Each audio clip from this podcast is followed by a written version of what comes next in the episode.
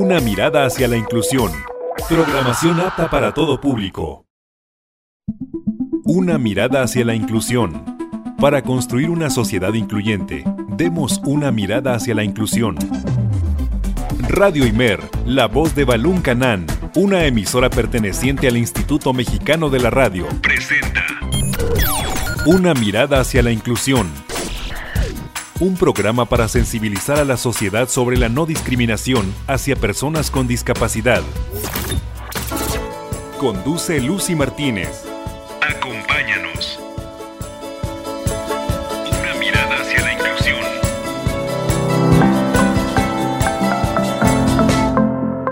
Radio Imer 107.9 de FM y 540 de AM, para mí es un placer poder acompañarte este lunes 16 de mayo del 2022 a una emisión más de este programa Una mirada hacia la inclusión. El día de hoy vamos a estar hablando de algo muy importante como es la tanatología. Vamos a ver cuál es la función que tiene en la vida del ser humano, eh, cómo podemos recurrir a un tanatólogo, cuándo, porque también es una de esas preguntas que en algún momento nos hacemos. Así que no te muevas porque también tenemos una invitación hecha por nuestros amigos del Cresur Comitán para que estés muy atento y te inscribas al foro que van a tener. Y además vamos a tener nuestra sección de la canción de cada lunes. Entonces el programa va a estar muy interesante. Y te invito a que nos sigas a través de Facebook en nuestra página de Radio Imer. También puedes escuchar emisiones de este programa en Google Podcast, en Spotify y en Apple Podcast. Nada más nos buscas como una mirada hacia la inclusión y allí ya nos vas a poder encontrar y escuchar a todos los expertos que nos han acompañado. Ahora sí, acompáñame a la entrevista porque ya comenzamos una mirada hacia la inclusión. No le cambies porque estás en la mejor estación, Radio Imer, la voz de Balún Canán.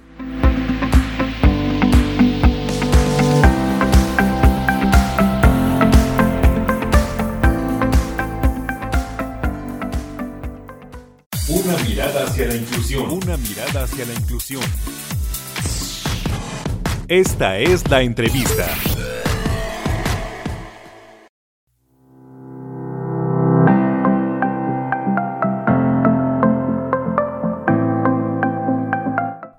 De una mirada hacia la inclusión, ya estamos en nuestro primer bloque y estoy muy contenta porque tenemos de nuevo cuenta aquí en Cabinas de Radimer la voz de Balún Canán, Alice Smith, Isabel García. Ella ya ha estado con nosotros en emisiones anteriores hablando de pues las enfermedades raras, también ya habló un poquito sobre la prevención de la discapacidad visual, pero ahora viene a hablarnos del tema de la tanatología. Y pues, eh, ¿por qué la trajimos? Porque tiene ella amplios conocimientos en esta materia. Y pues nada, Liz, muy buenas tardes, gracias por acompañarnos de nuevo aquí en Radio Imer. Hola Lucy, muy buenas tardes, muchas gracias por la invitación, me siento muy honrada de estar nuevamente con ustedes, muy contenta, muchísimas gracias. Pues los afortunados somos nosotros porque pues vamos a hablar de este tema que a veces es muy difícil tratar y cuando ya vemos a nuestra a nuestro familiar en las últimas porque a lo mejor y tiene alguna enfermedad o así pues eh, necesitamos apoyo. Pero Liz coméntanos qué es la tanatología. Bueno tanatología viene de dos vocablos griegos que es tanatos muerte y logos que es estudio o se podría decir que es el estudio de la muerte. Pero realmente la tanatología trata sobre cómo solventar las pérdidas de la vida, pero no nada más la muerte. También hay pérdidas de salud, de amor, incluso de dinero, de relaciones amorosas, por ejemplo. Hay muchas pérdidas, todos los días sufrimos pérdidas. Y la tanatología subsana o trata de subsanar esas pérdidas. Oye, qué interesante, este Liz, pero fíjate que entrando en materia, ¿por qué nos da miedo la muerte? ¿Por qué crees que esta, este paso, como que dijera, es el más difícil de la vida? ¿Por qué consideras que esto suceda?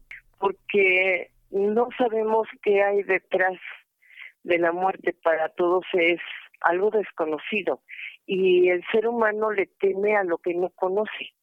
Entonces, pues, entre tantas teorías y tantas cosas que hay, al fin Al final de esto, nunca sabemos cuándo vamos a morir, cómo vamos a morir y qué va a pasar después de, la muerte. Y eso, eso es lo que nos da miedo precisamente, el no saber y, a pesar de que muchos tenemos creencias, el que no estén comprobado de alguna manera es eso es lo que nos hace temer. Dios mío, pues sí, la verdad es que nada más de pensar en, en la muerte, sí, como que ya nos entra como el miedo, ¿no? Ya temblamos porque decimos, bueno, y sí, ahora qué sigue. Pero, ¿en qué momento de nuestra vida, Liz, podemos requerir de un tanatólogo? ¿Cuándo decimos, ay, es que necesito un experto? En muchos momentos de la vida, te digo, por ejemplo, si tú terminas una relación amorosa y de alguna manera te afecta mucho, mucho, mucho es el momento de buscar un tanatólogo. Si tienes una pérdida de trabajo que te duela mucho, también es momento de buscar un tanatólogo. Por ejemplo, en el caso de nosotros, personas con discapacidad visual que vamos perdiendo la vista o que en algún momento por, por algún accidente quedan ciegos o algo, o cualquier tipo de discapacidad, ¿no? O cualquier enfermedad ese es el momento, y, es una pérdida de salud, ese es el momento de buscar a un tanatólogo, cuando una enfermedad se viene crónico-degenerativa.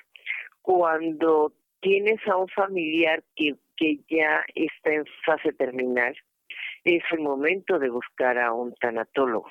Cuando pierdes a una mascota, eh, tu mascota muere es el momento de buscar a un tanatólogo. En fin, hay muchos momentos en la vida de la persona, de una persona en que cualquier pérdida puede ser apta para buscar a un tanatólogo.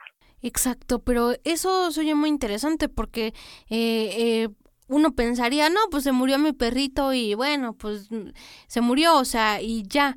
Pero mm, desafortunadamente no todos tenemos como esa capacidad de reponernos tan fácil al dolor o para enfrentarnos y entonces pues sí necesitamos de un experto. Pero Liz, ¿cómo le podemos hablar a un niño sobre la muerte de un familiar porque muchas veces los niños preguntan, a veces hay ciertos mitos acerca de, de contarles a los niños sobre la muerte, este, porque no sabemos cómo van a reaccionar, no sabemos qué van a hacer cuando se enteren que a lo mejor el, el abuelito, el perrito, es lo que sea, este se va a morir o se murió.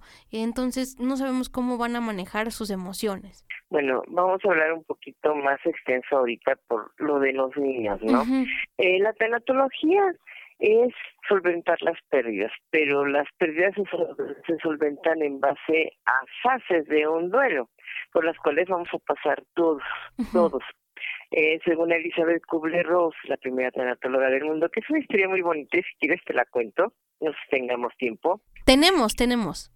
Bueno, Elizabeth Kubler-Ross era una médico que eh, visitaba el hospital porque ella quería ser pediatra y había terminado la, la, la fase de, de medicina general y en un hospital al fondo veía siempre pues un montón de pacientes que ni los pelaban, ¿no? Ya eran los de fase terminal, entraban, los limpiaban, les daban de comida, lo necesario y se salían. Y a ella se le ocurrió entrar a platicar con cada uno de ellos y notó que había negación ante la muerte, que es el primer eh, el primer, eh, la primera etapa del duelo, o sea, yo no me voy a morir, ¿cómo que yo me voy a morir? No, aquí los autores están bien locos, yo no me voy a morir. En otros, o sea, había mucho enojo en esa sala. Eh, había negociación, por ejemplo, no, mire, si usted me cura, yo le doy todo mi dinero. O yo le prometo a Dios que si me curo y no me muero, me voy a portar bien de ahora en adelante, ¿no? Y luego venía una depresión y luego una aceptación de todos los pacientes o de la familia. Entonces ella empieza a enumerar estas estas fases del duelo y, se, empieza a platicar con toda la gente de sala y es la primera tanatóloga del mundo quien se ocupa de ayudar al, al bien morir de estas personas.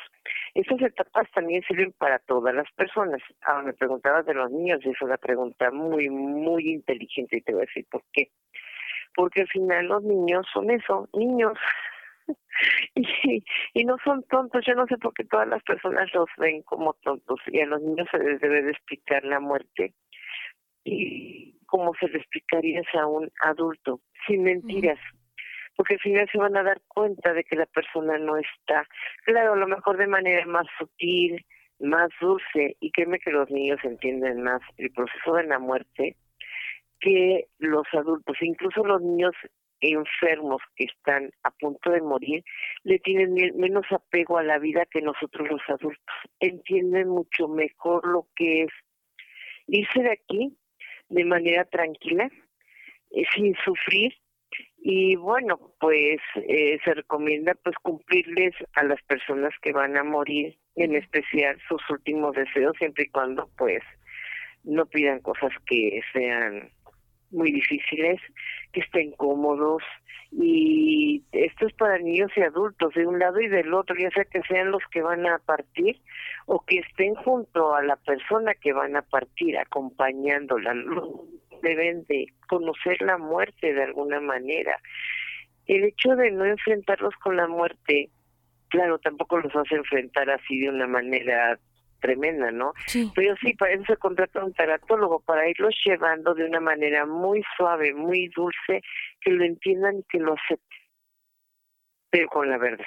Perfecto, sí, porque eh, yo he escuchado es que no, no le vamos a decir porque qué tal y se ve afectado o qué tal y no, no asimila bien la situación. Entonces, eh, creo que se me hizo prudente hacer esta pregunta. Pero Liz, aquí tengo otra que también creo que es conveniente y justo ahorita que nos comentabas lo de los niños y lo de, y lo de adultos, pero ¿cómo podemos dejar ir a la gente que ya está en fase terminal, nosotros como familia, porque muchas veces están ahí conectados en, en, en el hospital, ya con vida casi casi artificial, y pues nosotros aún queremos que sigan con nosotros porque los queremos, porque tenemos ese apego. ¿Cómo dejarlos ir? O sea, porque no es fácil para los que los que estamos aquí, para los que digamos ya se están yendo o ya se fueron. Pues apegándonos a nuestras creencias primero. Cada persona tiene ciertas creencias que nos han inculcado desde niños y que aparte, bueno,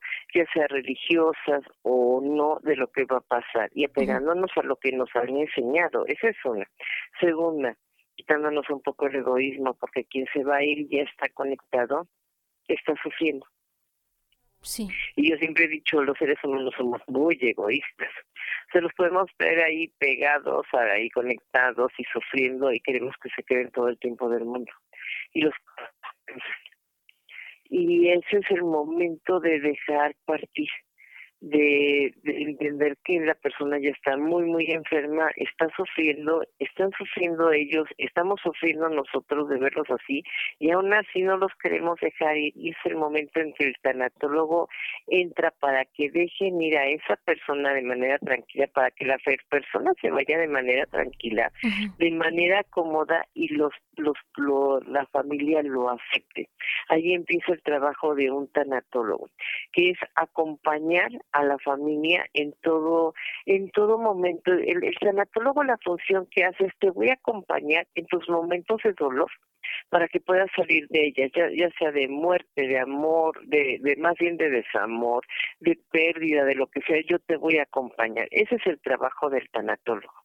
Entonces empieza el acompañamiento de, pues ya con todo lo que se sabe para poder ayudar a trascender y a que todo el mundo lo acepte y, y de verdad el trabajo del tanatólogo es precioso porque terminan todos aceptándolo. Yo sé que es muy difícil. Es curioso nacer y que todos sabemos que nacemos y que nos vamos a ir, pero nadie, nadie lo acepta. Todos lo decimos todos los días. Sí. O sea, nacemos y nos vamos a morir, pero realmente el pensar en morir nos aterra y aceptarlo todavía es peor, a pesar de que lo sabemos, de que sabemos que nadie se va a hacer. E, eso es lo único que se nos va a cumplir en la vida, la muerte pero nunca hemos podido hacernos al aire. Pues me parece muy interesante, Liz, los puntos que nos comentas. Pero, ¿en qué lugares o dónde podemos encontrar a un tanatólogo? ¿Cómo los podemos ubicar? Este, porque a lo mejor y pensamos, o mucha gente ha de estar diciendo, no, pues es que es casi, casi como un psicólogo. Bueno, la diferencia entre el tanatólogo y el psicólogo es muy, muy interesante. El tanatólogo solamente se va a encargar de las pérdidas. Tanto el psicólogo como el tanatólogo no, no medican y la tanatología está como una certificación o una maestría, de, como carrera no la hay. La hay como maestría de algunas carreras o la hay como una certificación. Pueden encontrar a un tanatólogo generalmente en las funerarias, los hay, en los hospitales trabajan, y si no, en las escuelas de tanatología, puedes hablar de una escuela de tanatología, y ellos te dicen dónde encontrar un tanatólogo, o se anuncian como los médicos, como cualquier eh, profesionista se anuncie y te atienden, pero generalmente están de base en las funerarias y en los hospitales, siempre, siempre, siempre. Y tienen la, pues, no es la obligación, ¿verdad? Pero ellos se ponen la meta de sacarte de este problema de seis meses a un año no pasa de más. Cuando el psicólogo, pues generalmente hacen una catarsis un poco más larga y dependiendo del problema que tengan. Aquí solamente son pérdidas y ya una, cuando un tanatólogo ve que la persona no sale de este problema, de este duelo tan grande o de este dolor, entonces sí lo remite a un psiquiatra para que sea tratado con de diferente forma, porque entonces sí ya los químicos del cerebro probablemente estén fallando, hay que medirlos y hay que medicar. Perfecto, sí, porque pues muchos van a estar escuchando y van a decir, bueno, ¿dónde los podemos ubicar? Pero mira, ya vimos este cómo y, y dónde, dónde los podemos localizar. El ser humano, ¿cómo puede enfrentar el dolor y superarlo? Porque hablar de dolor y bueno, este uno uno cuando no está sintiendo eso, pues uno le puede decir al, al que está sufriendo el dolor, ay, este, no te sientas triste, no te sientes solo, ay, solito se va a pasar o échale ganas. Pero en realidad no sabemos lo que está viviendo la persona, entonces, ¿cómo podemos superar ese dolor y cómo enfrentarlo? Porque, híjole, eso es lo más difícil.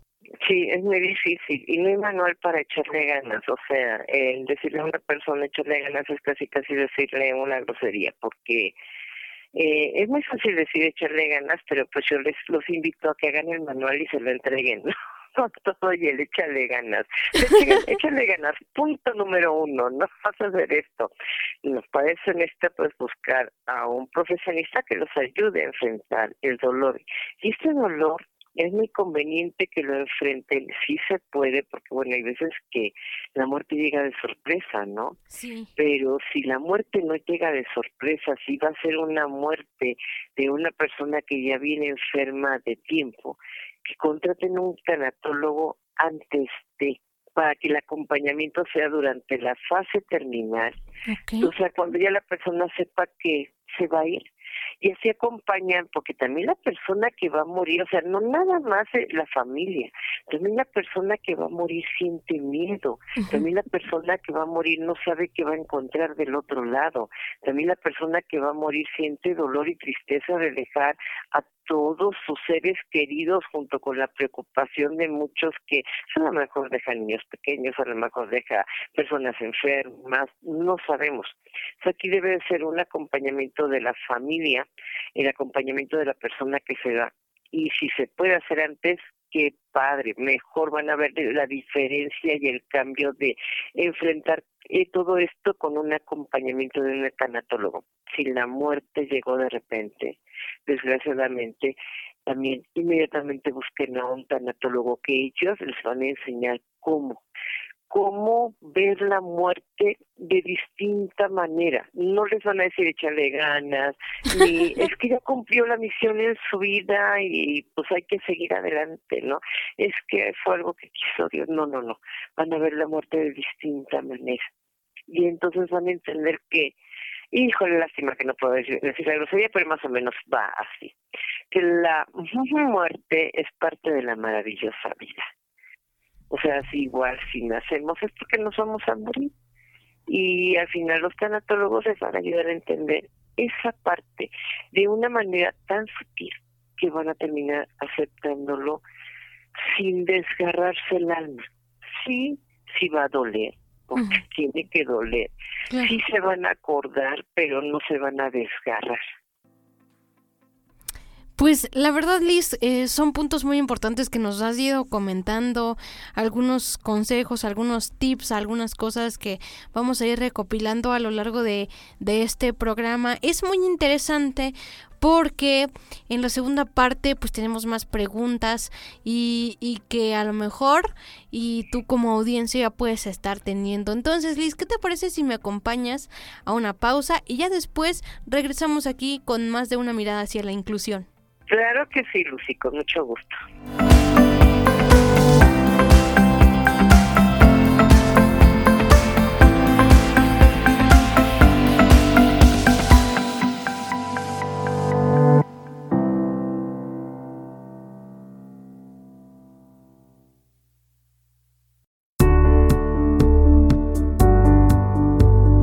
El Centro Regional de Formación Docente e Investigación Educativa invita a docentes, estudiantes, investigadores educativos y público en general al foro La Familia, sus experiencias y reflexiones en la inclusión. 19 de mayo de 2022 de 13 a 15 horas. Panelistas, doctora. Ana María Elisa Díaz de la Garza, Universidad Autónoma de Chiapas, UNACH. Doctora. María de Lourdes Gutiérrez Aceves, Universidad Autónoma de Chiapas, UNACH. Licenciado Gerardo de Jesús Hernández Morales. Centro de Recursos para la Integración Educativa, CRIE número 3, de Comitán de Domínguez, Chiapas. Moderador, Dr. Eliseo Guajardo Ramos, Universidad Autónoma del Estado de Morelos, UAM. Registro, https Forms, GLE barra diagonal 34 NTX1 FD 12 4 a 5 WID 7. Entrada libre.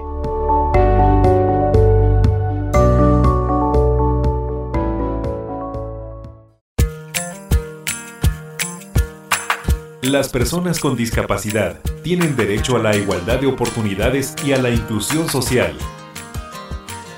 Una mirada hacia la inclusión Continuamos.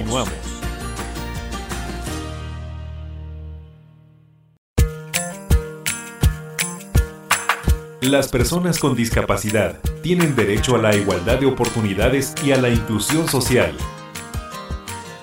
Una mirada hacia la inclusión. Continuamos. Escuchas.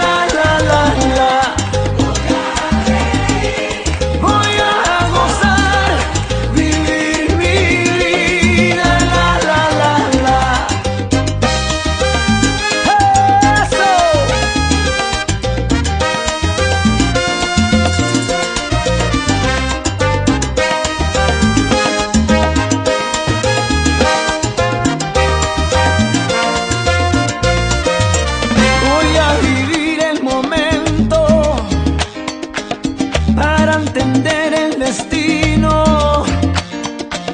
Voy a escuchar el silencio para encontrar el camino.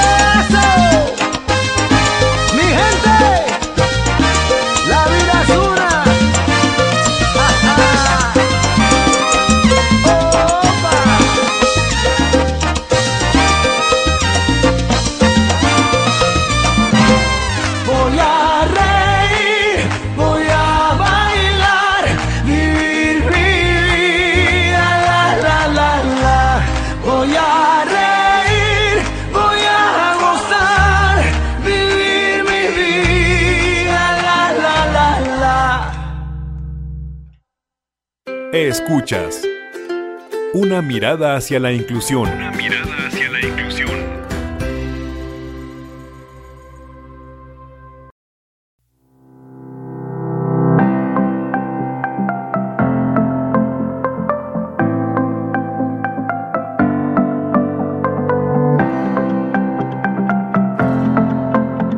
Continuamos en nuestro segundo bloque de Una mirada hacia la inclusión después de haber escuchado la canción Vivir mi vida ad hoc con este tema. Y también escuchamos la invitación realizada por nuestros amigos del Centro Regional de Formación Docente e Investigación Educativa Cresur Comitán. Y pero continuamos con este tema de la tanatología. Es un tema que muy pocas veces se trata y que es muy interesante porque nos ayuda a comprender la muerte, algunas de las causas y, bueno, muchas cosas de cómo enfrentar el dolor.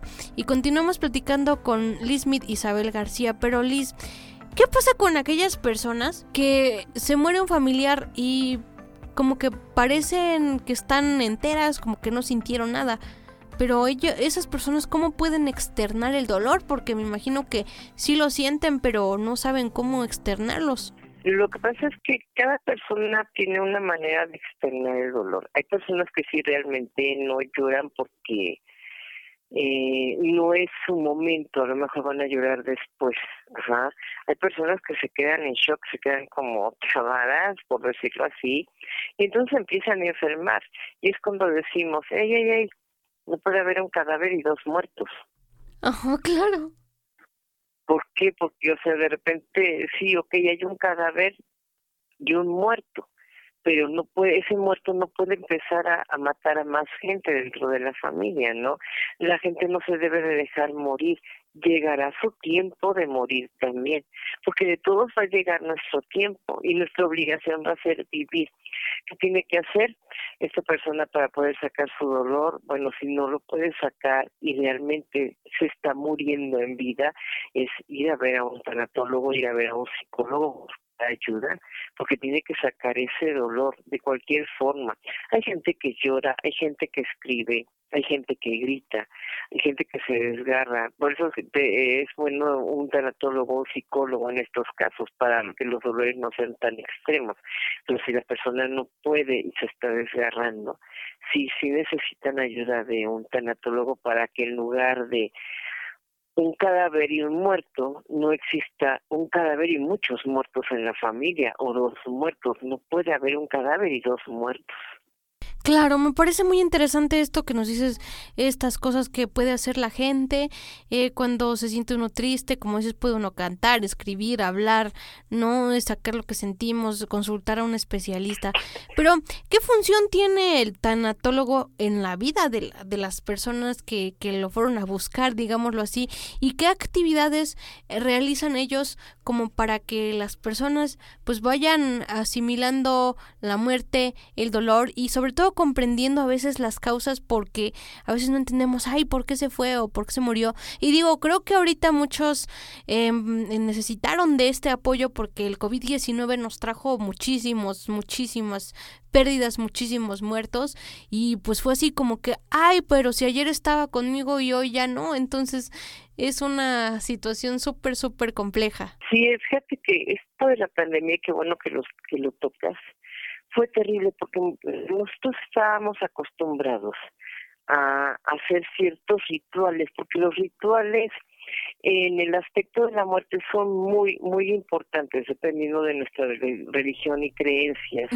Para muchos es muy importante despedirse del cuerpo, eh, velarlo, por ejemplo. En muchos pueblos de México, y tú lo sabes, hasta hacen lista.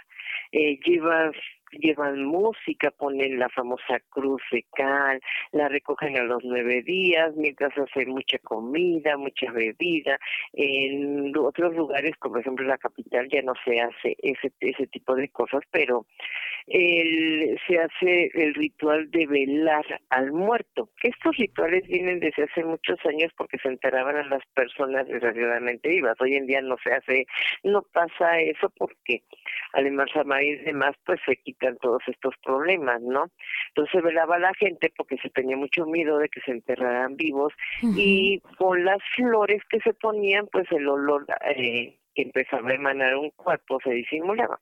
Bueno, todos estos rituales con el COVID se acaban porque la gente iba directo del hospital a ser cremados y a veces, muchas veces, la gente no podía ni verlos y no estaba ni segura de que fuera el Hubo muchos cuerpos que fueron mal entregados. Hubo cuerpos que pensaban que eran de su familia y al mes les llamaban porque su familia ya estaba a punto de salir del hospital. Oigan, en terreno. Entonces imagínate toda la conmoción que hubo. No, no, no, tremendo.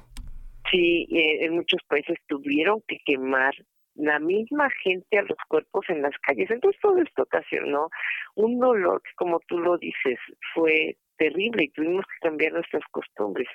Y ahí, bueno, la función del tanatólogo es mucho más intensa. ¿Qué tiene que hacer, como te digo? La función del tanatólogo es acompañar.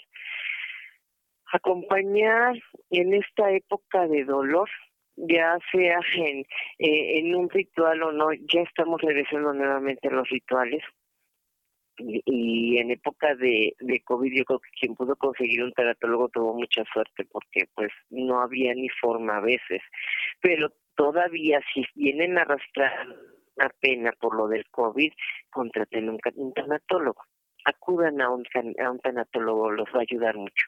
Y la función es acompañar, hablar con ellos, hablar con la persona que, que está a punto de morir, eh, ponerlos confortables a todos, a las dos partes. Eh, que se digan todo lo que se tienen que decir, llegar a acuerdos ambas partes. Si todavía no llegan a algún acuerdo, es el momento. Eh, si puede hablar todavía la persona, pues es importante que cuando anuncien que tienen una enfermedad, que ya no hay manera, en lugar de no sé, tirarse, aprovechen ese tiempo para platicar, para negociar, para poder eh, confrontar todo, todo lo, lo que pudieron haber peleado y que lleguen a un buen fin y que se vayan las dos partes tranquilas, tanto la que se queda como la que se va. Esa es la función del tanatólogo. Pues llegue con comodidad, con con la certeza de que la persona que se va va a encontrar lo que le espera del otro lado y las personas que se quedan se van a despedir tranquilos y se van a quedar conformes sabiendo que la persona que se va está contenta, está muy cansada de estar ya aquí, está muy enferma y que lo mejor es que dé ese paso pues a para trascender, ¿no? Esa es la función que tiene el tanatólogo de acompañamiento, pero para todos lados, te digo, no nada más es para la gente que se queda, también es para la gente que se va.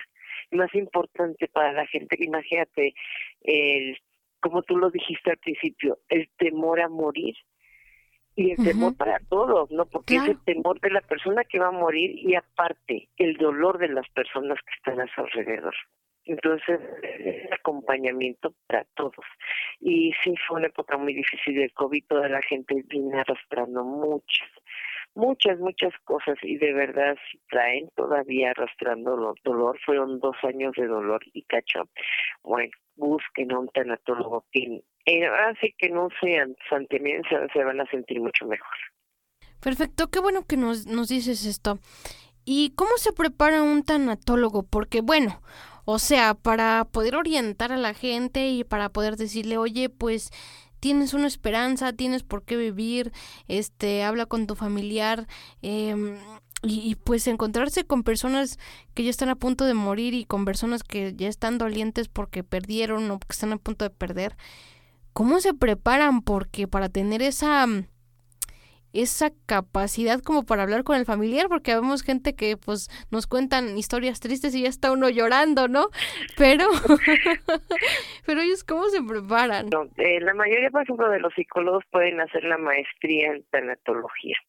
y este eh, te digo está como maestría y está como diplomado cuando no tienen una carrera pueden hacer el diplomado esas serían las carreras específicas que deberían de ser se preparan híjole pues es como cuando una persona te dice es que yo quiero ser médico forense Oye, pero ¿cómo vas a andar abriendo cadáveres y haciendo formol?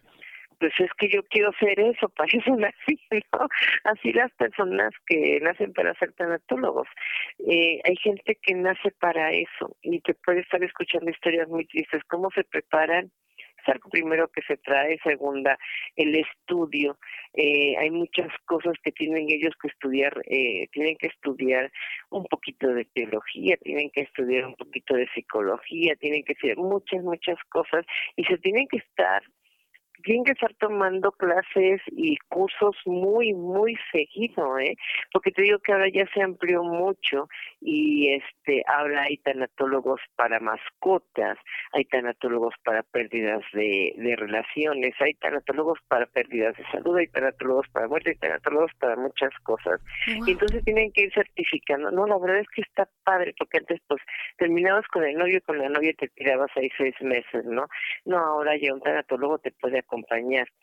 Eh, de hecho, hace poco dimos un curso de tanatología para mascotas que dio una amiga mía veterinaria, muy, muy bonito el curso. Y bueno, tú ya has entrevistado a nuestra querida Angélica Nes, que también se dedica a la tanatología, y nos ha dado cursos bellísimos de tanatología. Así que, no, la verdad es que cada día esto se, se, se, se van saliendo ramas al árbol y es precioso. Pues mira, nos encontramos que cada, ahora sí que se están como especializando en diferentes ramas y pues ahora lo innovador en mascotas, ahora sí que me dejaste así como que, órale, interesante eso. Sí, está padre, la verdad, porque bueno, muchos, a, mí cuando se me muere una mascota no se el drama, ¿no? Entonces, este, sí, sí está padre. La verdad sí está padre que alguien te acompañe en esos momentos. Pues muy bien, Liz. Con esto terminamos la plática. La verdad que estuvo muy buena, muy interesante y sobre todo que aprendimos muchísimo. Eh, ya, este, para cerrar, Liz, ¿qué nos dices eh, con respecto para cerrar este tema? Pues que no le tengan miedo a la muerte. Yo sé que es algo muy difícil, pero que al final se acuerden que es parte de la vida. Para poder vivir, pues un día vamos a morir y que vivan con muchas ganas, con toda la energía del mundo, que no exista nada más, que cada momento, cada momento lo vivan intensamente, porque el día que nos despidamos a este mundo, no los quiero ver arrepentirse de todo lo que dejaron de vivir por estar pensando nada más en existir y que se iban a morir. Yo sé que es complejo lo que acabo de decir, pero espero que haya sido claro. Muy bien, Liz. Pues la verdad estuvo muy, muy, muy bonito. Y pues con esto, con esto terminamos el programa de Una mirada hacia la inclusión. Así que que tengas una excelente tarde, Liz. Gracias, Lucy. Igualmente para todos, linda tarde. Y muchísimas gracias nuevamente por la invitación.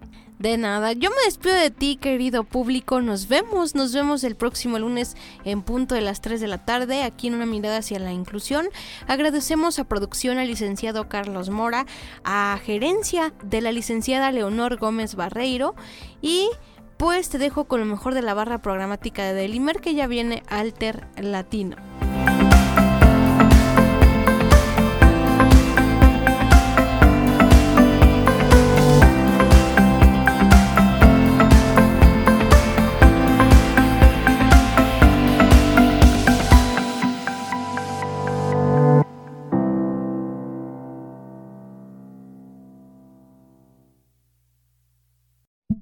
Radio Imer, la voz de Balún Canán, una emisora perteneciente al Instituto Mexicano de la Radio, presentó Una mirada hacia la inclusión. Una mirada hacia la inclusión.